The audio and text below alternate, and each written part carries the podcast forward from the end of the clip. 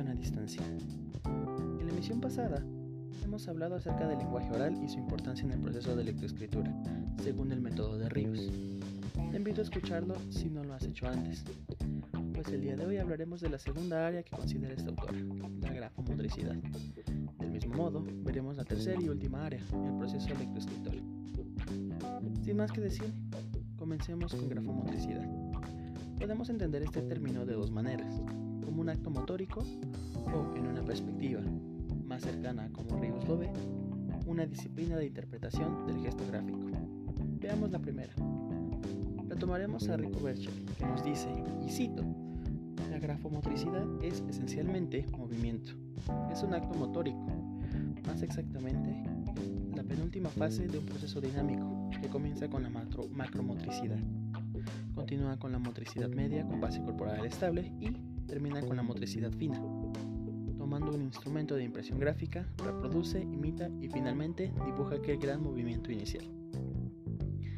Esto nos indica que desde esta perspectiva, la grafomotricidad es el paso a una nueva etapa, donde el niño deja de hacer garabatos y dibujos de forma aleatoria y comienza una etapa perceptiva, es decir, comienza a descubrir la escritura. En la segunda perspectiva de grafomotricidad, consideramos que incluso los garabatos o los rayones que se dan desde tempranas edades son más de lo que podrían parecer, pues partiendo de ellos podemos definir cómo se relaciona el niño con su entorno, siendo esto solo el inicio de una gran y ardua tarea donde se aproxima a la lectura y al dibujo. De acuerdo con lo anterior, Ríos propone que la grafomotricidad es el resultado de un proceso de comunicación. Aunado a esto, la autora maneja cuatro partes de esta, son los elementos grafomotores, las habilidades grafomotoras, las maduraciones neuromotoras y la maduración perceptivo-motriz. A continuación hablaremos de cada una de las partes que Ríos maneja. Comencemos con los elementos grafomotores. Son cuatro.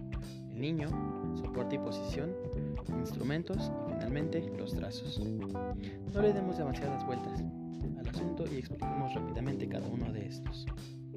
El niño obviamente en la grafomotricidad. Si no hay niño, no hay sujeto. Este individuo está sujeto a leyes neurológicas que regulan su crecimiento y de las cuales no puede alejarse. Estas leyes son las que al final lo llevan a un completo control de movimiento, deviniendo en lectura y escritura. Ahora, el soporte y la posición del sujeto son importantes, pues permite al niño experimentar y el aplicador jugar, por así decirlo, con la inhibición del niño. Al hablar de instrumentos podemos hablar de dos tipos, naturales y artificiales. Los naturales son, sin más, los que posee el cuerpo, por ejemplo las manos, los dedos o los pies. Por otro lado, los elementos artificiales son aquellos que se usan durante las sesiones y que son creados o tomados de un lugar ajeno al sujeto. Por su parte, estos se dividen en cinco tipos.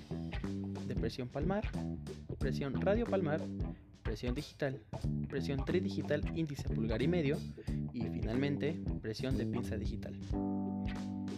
Para terminar con los elementos, tenemos los trazos, que se pueden clasificar por resultado en tensos sincréticos si son manchas, distendidos sincréticos si son garabatos ondulantes, lineales tensos si son líneas con angulaciones, trazos lineales distendidos si son líneas ondulantes, trazos iconográficos si son figuras abiertas o cerradas, y por su ejecución, su posicionalidad, si es vertical, horizontal o inclinado, su direccionalidad, de dónde a dónde va, por los movimientos giratorios que presente.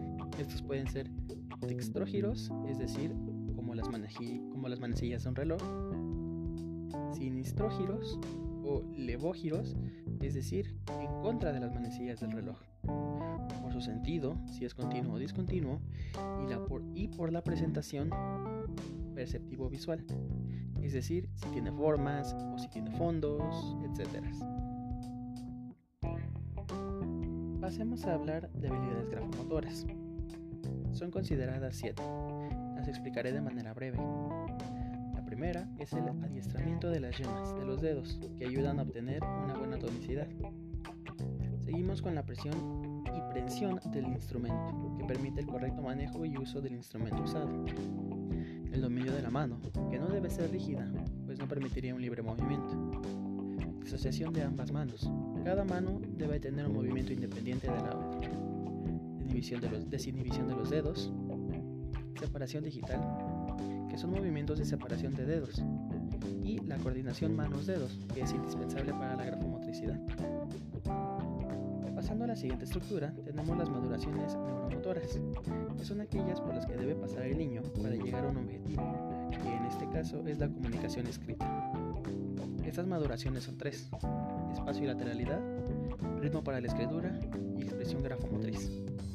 Durante el proceso de reconocimiento de espacio y lateralidad, encontramos seis etapas por las que el niño debe pasar. La primera es el proceso de lateralización, que se da entre los 2 y 4 y medio años. La fijación de la lateralidad, entre los 4 y medio y 5 y medio. Descubrimiento del eje corporal, entre los 5 y medio y 6 y medio. Referencia de la orientación lateral al espacio exterior, entre los 6 y medio y 7 y medio. Fijación de lateralidad con respecto al plano, entre los 7 y medio y 8 y medio. Y finalmente, aquella etapa donde ya es capaz de aplicar el concepto de lateralidad que se da entre los 8 y medio y los 12 años. Se ha visto hasta ahora, todo se basa en procesos. Y el último proceso para alcanzar la grafomotricidad es la maduración perceptivo-motriz, que nos va a llevar a comprensión, asociación y memoria visual. Para terminar con el proceso y el modelo del que habla Ríos, hablaremos acerca del desarrollo del proceso lectoescritura, que es la última área que nos compete desarrollar. Hemos dicho ya que la necesidad de comunicarse del niño es un proceso por el que se tiene que pasar. Aquí hablaremos más específicamente del inicio de la lectura y su relación con lo que hemos visto anteriormente de expresión escrita. El autor, Cuetos, considera que son cuatro los procesos cognitivos que intervienen en la lectura. El procesamiento perceptivo, que se refiere a lo que el niño recoge y analiza. El pensamiento léxico, que es el análisis de cada palabra con el fin de encontrar un significado para cada significante que se encuentre.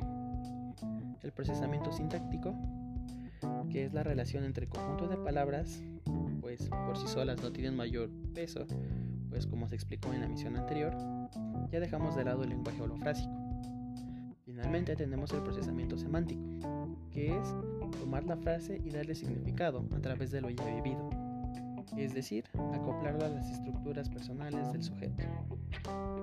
Con respecto a lo dicho anteriormente, conocemos diferentes modelos que tratan de explicar la comprensión lectora. El que nos compete aquí y el que vamos a usar de referente es el modelo interactivo de Alonso Tapia. Está dividido en tres fases, la lectura del texto, formulación de hipótesis con relación a los conocimientos previos y la integración de la información. Manejaremos dos tipos de fuente de información.